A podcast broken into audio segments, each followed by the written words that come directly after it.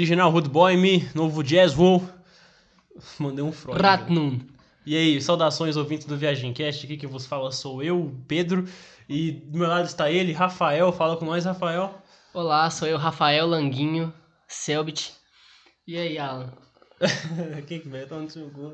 Enfim, é, mais uma vez aqui, mais um episódio é, desse projeto que surpreendentemente está indo pra frente. Quando é que uma coisa nossa vai pra frente, Vitão? Quando a gente tá metendo?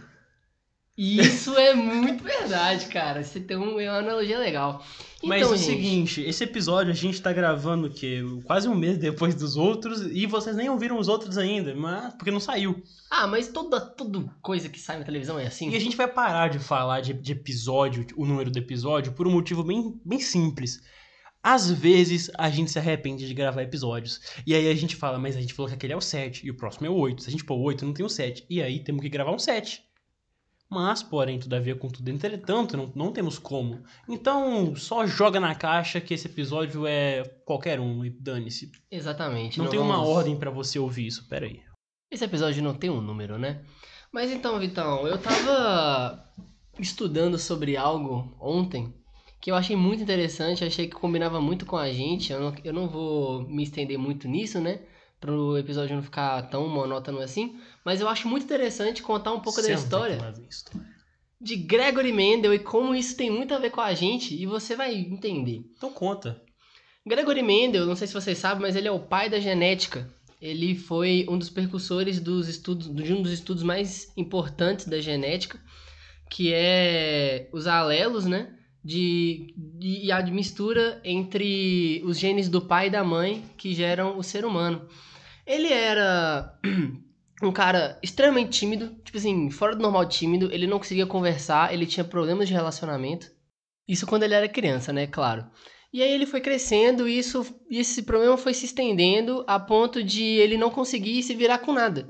Então, um dia, um cara recomendou ele para uma faculdade, porque ele era muito, muito, muito bom com matemática e física, e ele na faculdade se mantinha até explicando a matéria para outras pessoas e tal.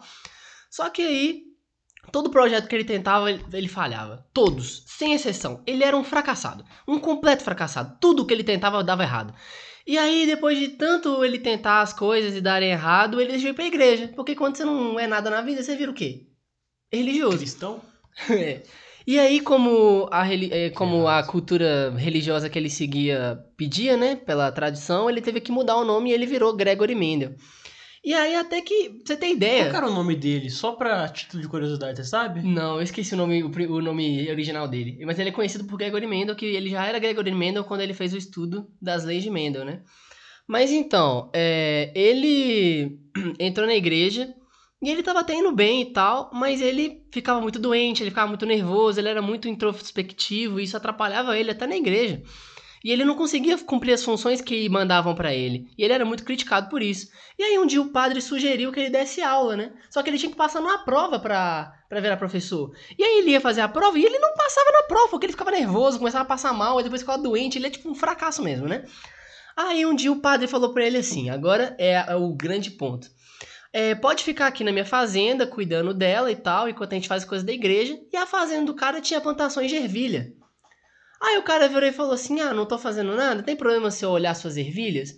É, E aí ele, tudo bem, pode olhar. Por quê? Porque por alguma curiosidade do destino, ele queria ver se havia padrões numéricos, porque ele é bom em matemática e física. Ele não era um biólogo, isso é muito interessante.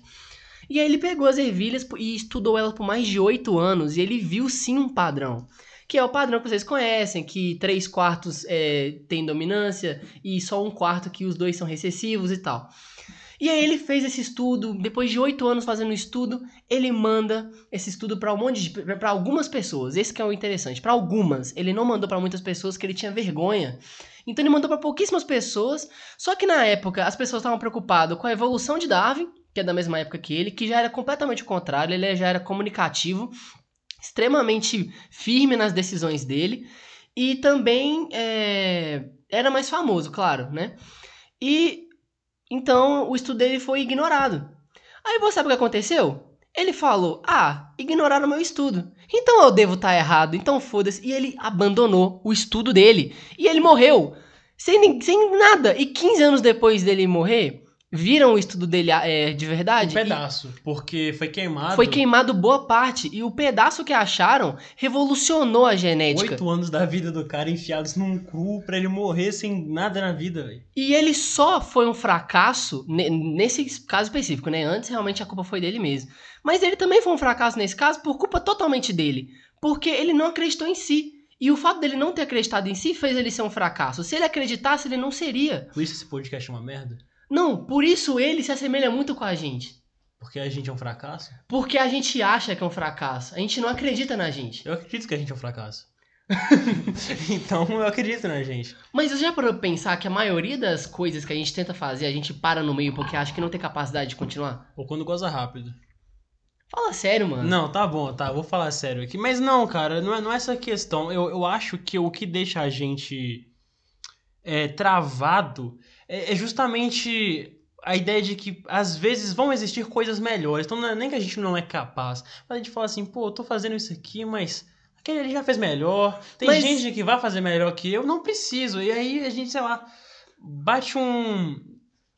Ah, talvez você esteja certa. A, a gente se, se vê como incapaz, né? Perante Exatamente. outras pessoas. Isso. E eu, eu, eu, eu acho que é, é meio que isso aconteceu. Tipo, ah, ninguém olhou meu estudo, olhou desse cara. Logo, esse cara é melhor que eu, não vou fazer nada. Exatamente, cara. Ele aceitou que ele era inferior, sabe? Que é exatamente o que eu, pelo menos eu particularmente passo, mas eu acho que você também passa muito por isso. Mas eu acho que muitas, muitas, né? Eu acho que todo mundo tem o seu pico aonde ela tá fazendo alguma atividade em que ela se sente, principalmente na comparação.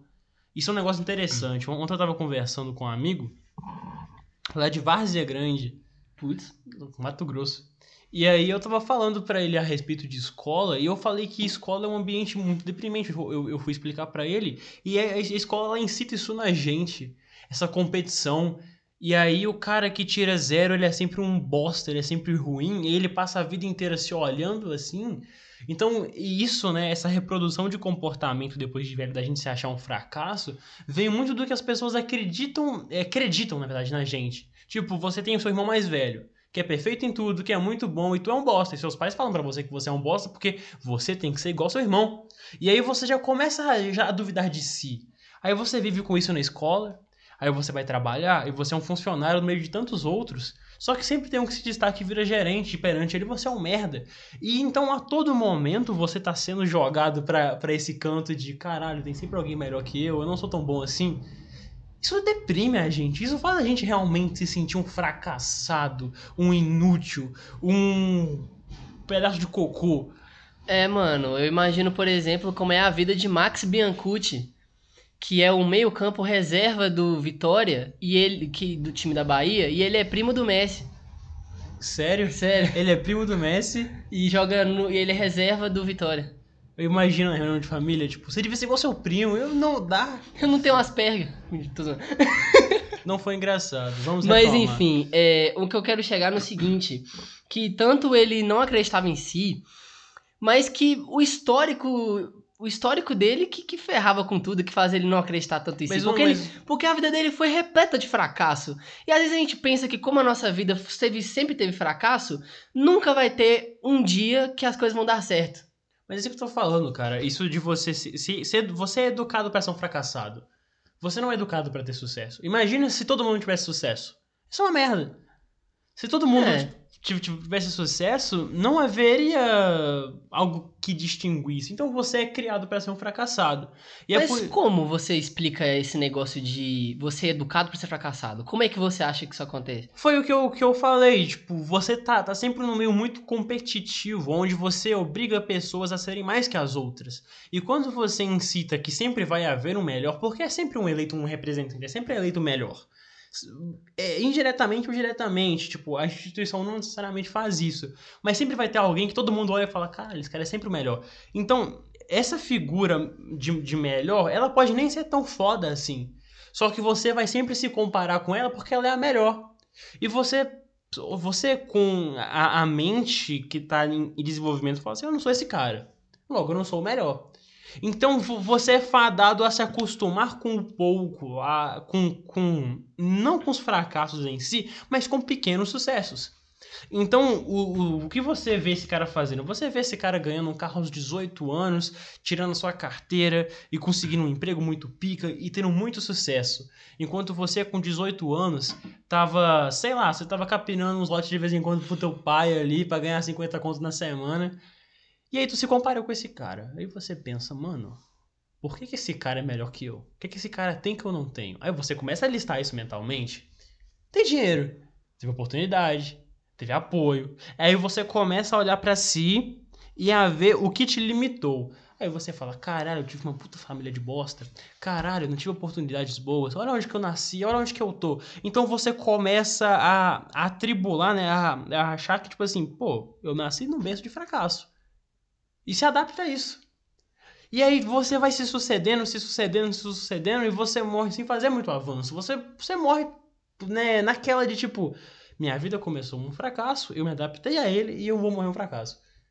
É, você, isso o tempo todo sendo regulado, porque essas pessoas que têm sucesso, essas pessoas que vão longe, essa, hoje eu tô falando pra caralho, essas pessoas que, que se destacam, que são eleitas melhores, são minoria.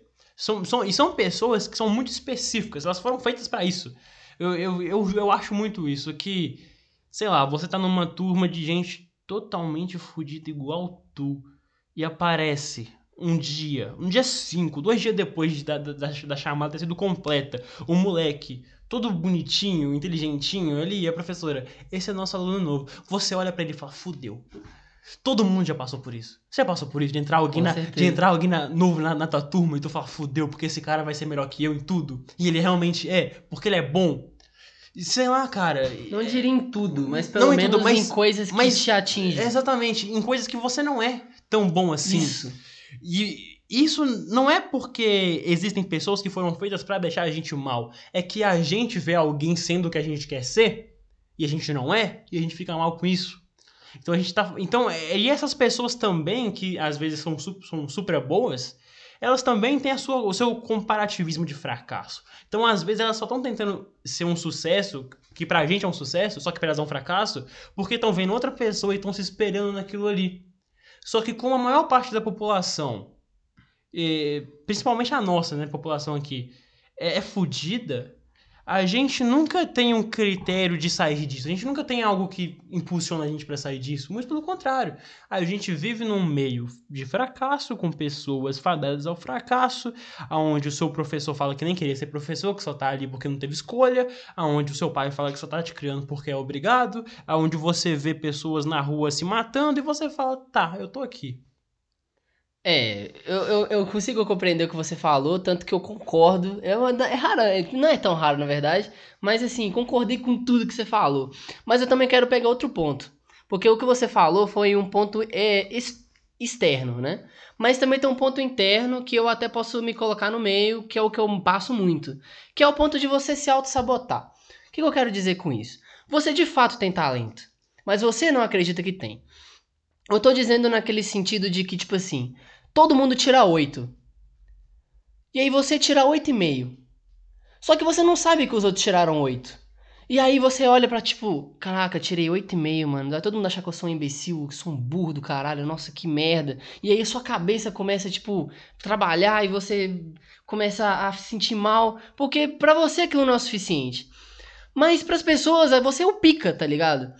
Então, tipo assim. Mas foi o que eu falei agora. Tipo, às vezes você tá olhando para alguém ali que, que você acha que ele é pica porque, tipo, você queria ter aquilo ali, sendo que ele, nele mesmo, ele fala, pô, velho, eu não sou pica assim, eu quero ser igual ao outro cara. Justamente. E na verdade, o cara pode ser até igual a você, Exatamente. que inveja ele. Só que, onde é que eu tô querendo chegar com isso tudo? Eu vou usar aquele seu exemplo do cara que chega na sala você pode realmente ficar muito desconfortável justamente porque você acha que ele vai ser melhor que você em algumas coisas. Mas quando você vai ver na prática, às vezes ele não é. Só que você tá tão, tá tão desconfiante de si mesmo que você bota na sua cabeça que ele é sim melhor que você. Exatamente, exatamente. Mas ele não é. Mas é exa exatamente, cara, é exatamente isso. Você tá tão adaptado a, a esse, esse, esquema e a sua cabeça fica tipo assim, pô, mano, não tem como. Esse cara tá escondendo o jogo, esse cara é bom, esse cara exatamente, é foda. escondendo e, o jogo. E, e, não, e não só isso, como você se pisa. Porque não é nem tipo ele é bom, é tipo eu sou ruim. Isso. E aí qualquer pessoa que entrar, independente de quem, tipo, qualquer cara novo, qualquer pessoa do seu lado ali, você vai olhar pra ela e vai falar, mas por que, que esse cara tira 5? Eu, eu tiro 4, eu sou mais burro que ela. Sendo que às vezes tu tirou um 8 numa outra e ela tirou um 3 e aí tu, tu acha que não, e você vai esconder sua nota ali porque você tem insegurança. Então você não, não aproveita o seu próprio sucesso porque você acha que ele é um fracasso. E outra coisa, e, e, vamos entrar no mérito também de um possível sucesso. O que, que eu quero dizer? Vamos dizer que você tira o 10 na prova. E nesse momento, talvez é o que você pensa. Nossa, ele tirou 10 na prova. Agora sim ele vai acreditar que ele é pica. Não. Nesse momento você vai falar: Ah, se eu tirei 10, todo mundo tirou. Ah, porque a prova tava fácil. Ou tipo assim, pô, tirei agora, mas não tirei mais nunca, tá ligado? É, foi sorte. Vai ser a única vez, foi sorte, a prova tava muito fácil, todo mundo consegue também. Se eu conseguir, todo mundo consegue. Entendeu? É uma, é uma o depravação é que própria. eu me vejo nisso Sim, o tempo inteiro. Eu falei que a história do Gregory Mendel ia combinar com a nossa. Cara, eu me vejo nisso o tempo inteiro. Às vezes eu, eu faço uma coisa muito bem e eu fico, caralho, eu fiz isso muito da hora. Mas qualquer imbecil faz isso. Exatamente. Porque eu sou qualquer imbecil, tá ligado? Pois é, mano, exatamente o que eu quis dizer. Gregory Mendel passou exatamente por isso, cara. Ele foi muito pica em uma coisa depois de muitos fracassos, mas ele era bom, ele era muito bom naquilo, para ele ter achado aquilo, ele tinha que ser muito bom. Só que ele não acreditava em si. Então, mesmo sabendo ele que o negócio era pica, quando ele viu que a galera não deu muita moral, ele acreditou mais na galera do que nele entendo, mesmo. Entendo, entendo. Mas, cara, isso é uma coisa, uma coisa interessante, porque agora a gente pode ir pra um outro ponto. De Socialite. pessoas que já nascem com sucesso. Nossa, é verdade, cara. cara. É, socialite é uma Socialite é uma merda. bosta, velho. Cara, é porque é o seguinte, vocês podem não estar tá entendendo, só que a gente já teve uma conversa prévia, agora eu tô, eu tô usando isso de gancho, que é o socialite, ele é um cara muito bem de vida, que nasceu bem de vida, e que ele fica mais bem de vida ainda porque ele é bem de vida.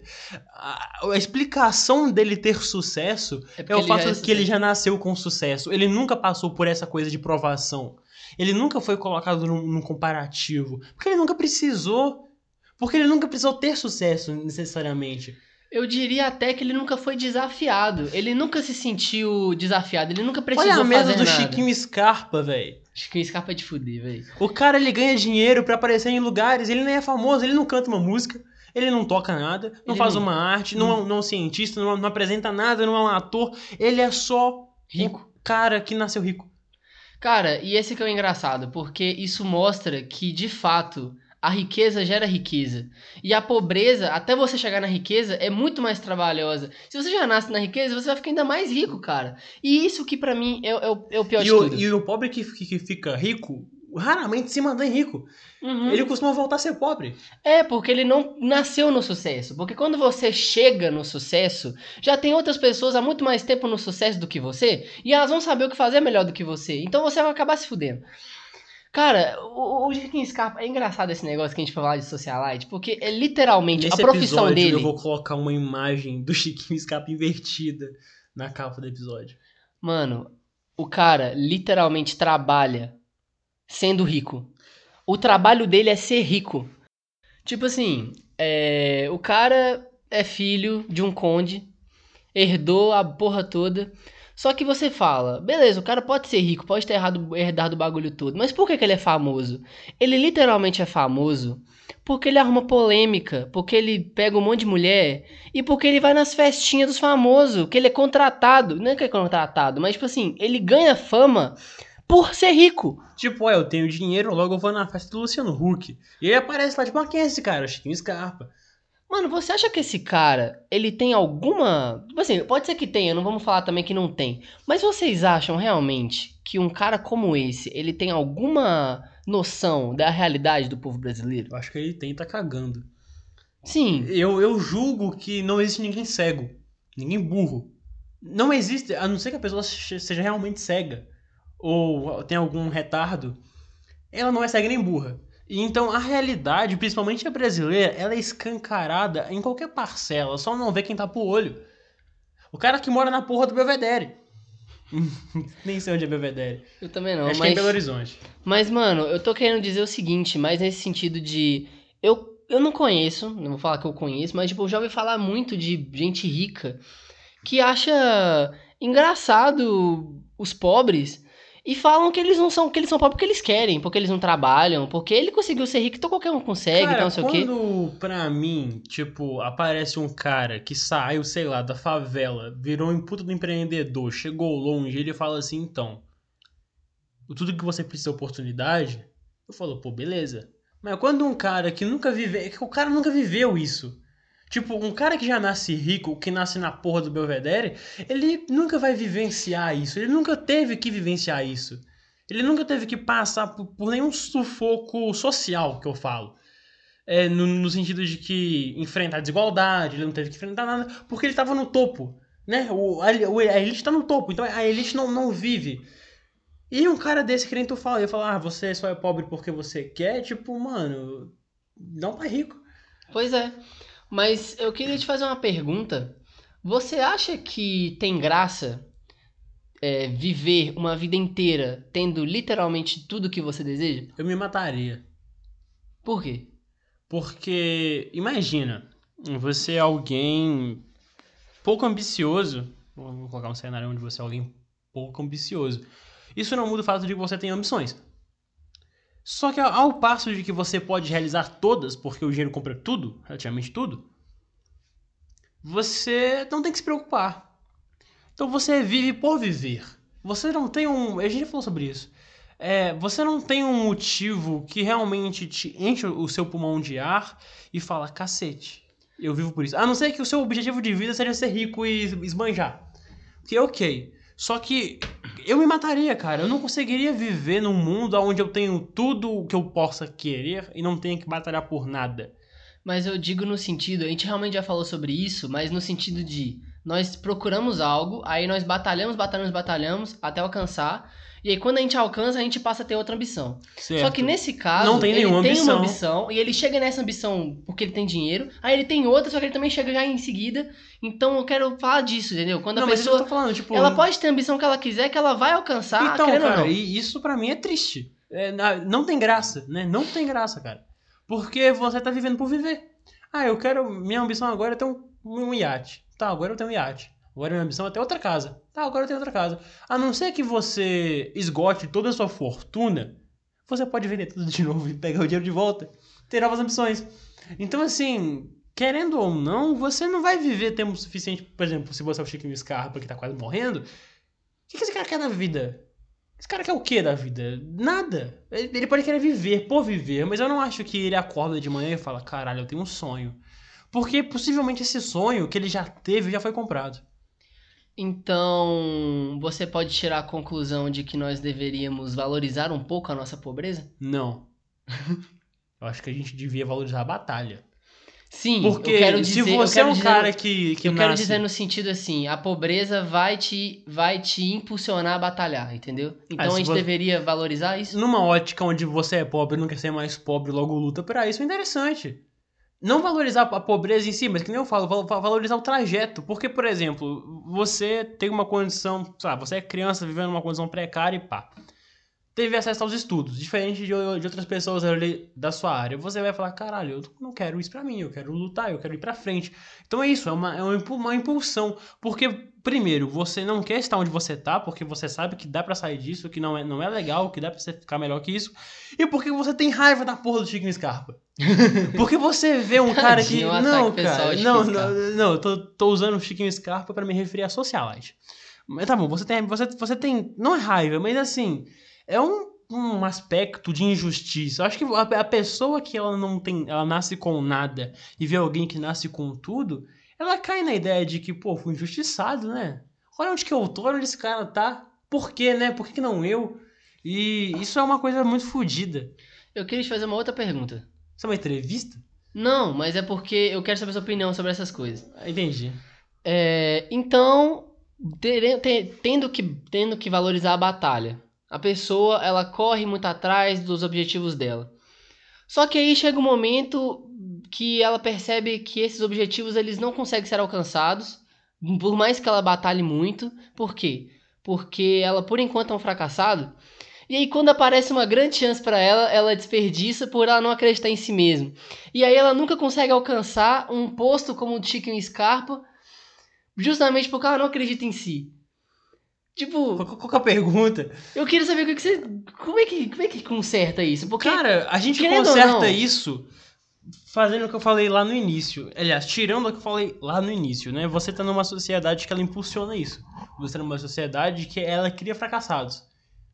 Se você tem uma sociedade que, que, tra- que traga uma educação de igualdade, porque a gente não tem uma, uma, uma educação de igualdade ou de equidade, a gente não tem uma educação aonde todo mundo é igual, sujeito às mesmas coisas. O cara que se dá bem, o cara que é bom nas provas, ele é beneficiado. Ok que ele é beneficiado pelo esforço dele.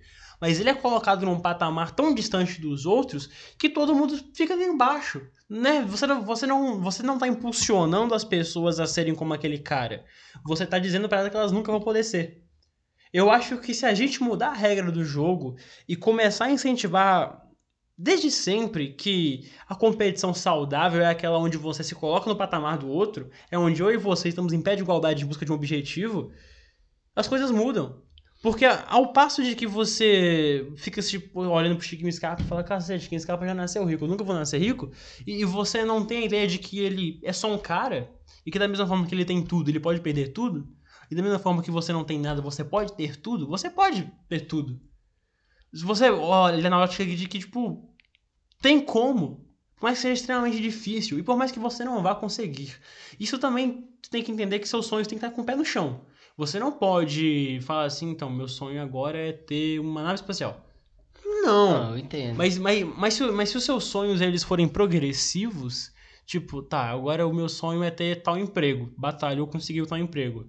Tá ganhando um salário legal. Agora o meu sonho é ter tal coisa. Aí você a sua casa. Meu sonho é casar. Se você fazer sonhos progressivos, você chega longe. Você investe em algo, você faz grana.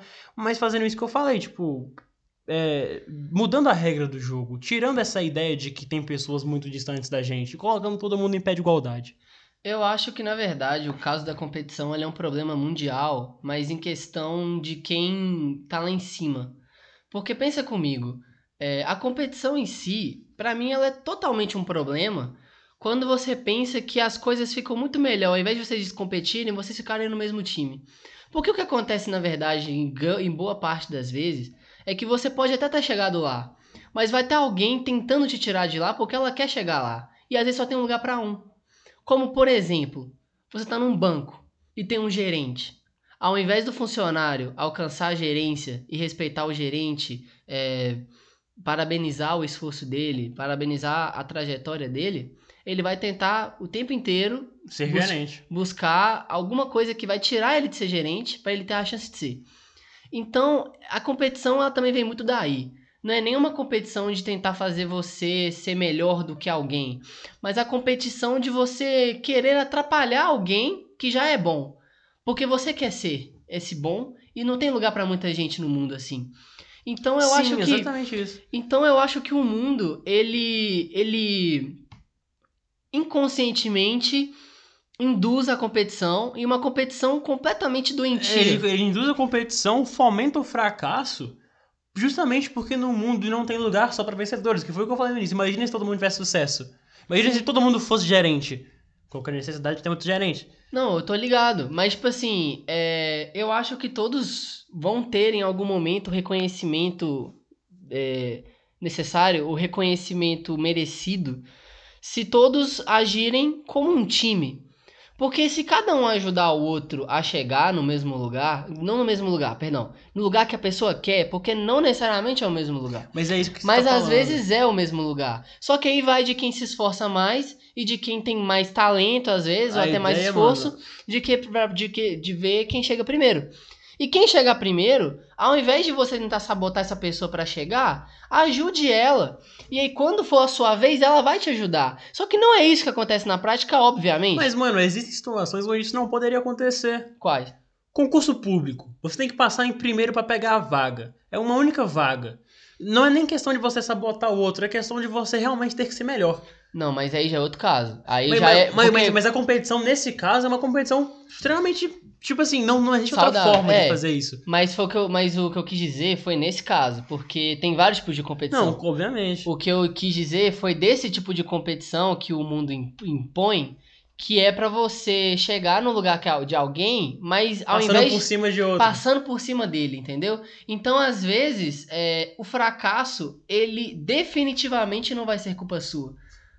Vai ser culpa de do outra mundo pessoa. que te circunda. Porque É, as, do, da- do- de quem te, de quem te é, rodeia, né? Tipo, de quem te inveja, É vamos porque, dizer assim. é porque também nessa situação o fracasso ele não se torna fim, ele vira meio. O seu fracasso ele é o meio do sucesso do outro.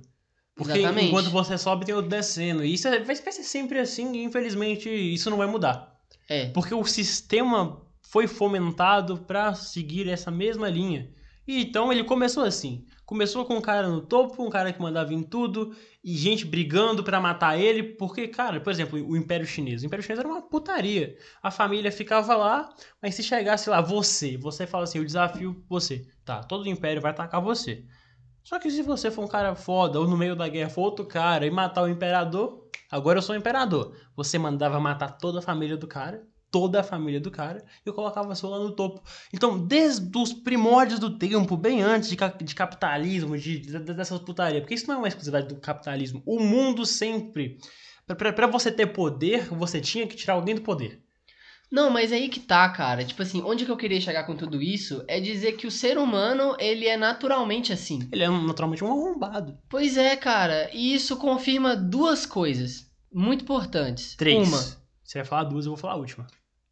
Eu vou falar. Primeiro, John Locke estava certo e Rousseau é um bosta. Segundo, o- por isso que o comunismo não funciona. Terceiro, o podcast acabou. Putz, isso aí, galera. Mas muito obrigado. Desse jeito, sem concluir nada. não, eu concluí que Não, mas John Locke estava certo. Depois de falar de Gregory Mendel. Mas é o seguinte, então, olha, se vocês gostaram desse episódio, que eu também duvido muito, mas vocês gostaram do que a gente só falou groselha. Até, até então. Se vocês gostaram desse episódio, considere compartilhar com quem você gosta. Se você não gostou, compartilha com quem você não gosta. Exatamente. E se você não compartilhar, você é um bosta. Pronto. Você é muçulmano. Seguinte, vira uma bomba, explode o Planalto, faz um favor pra você mesmo, se matando, e pra mim, matando aquela corja Caralho, de político, mano. filha da puta. Tô brincando, um gente. pra você mesmo se matando, caralho.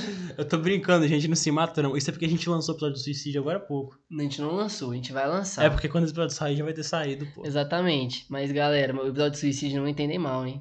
É, um- é- é uma interpretação justamente. Espero que vocês não tenham entendido mal, né? Exatamente. Não, en- tomara que não tenham entendido mal. A gente Ninguém não está até o final do nosso podcast, então a gente pode deixar um tempo correndo, correndo sozinho pra galera ficar curiosa e ver mais ou menos. Não, não faz É isso. otária, né? Mas, tipo, eu só quero que vocês não achem que a gente tá incentivando o suicídio, e sim explicando que quem faz não é covarde, como, como todos dizem.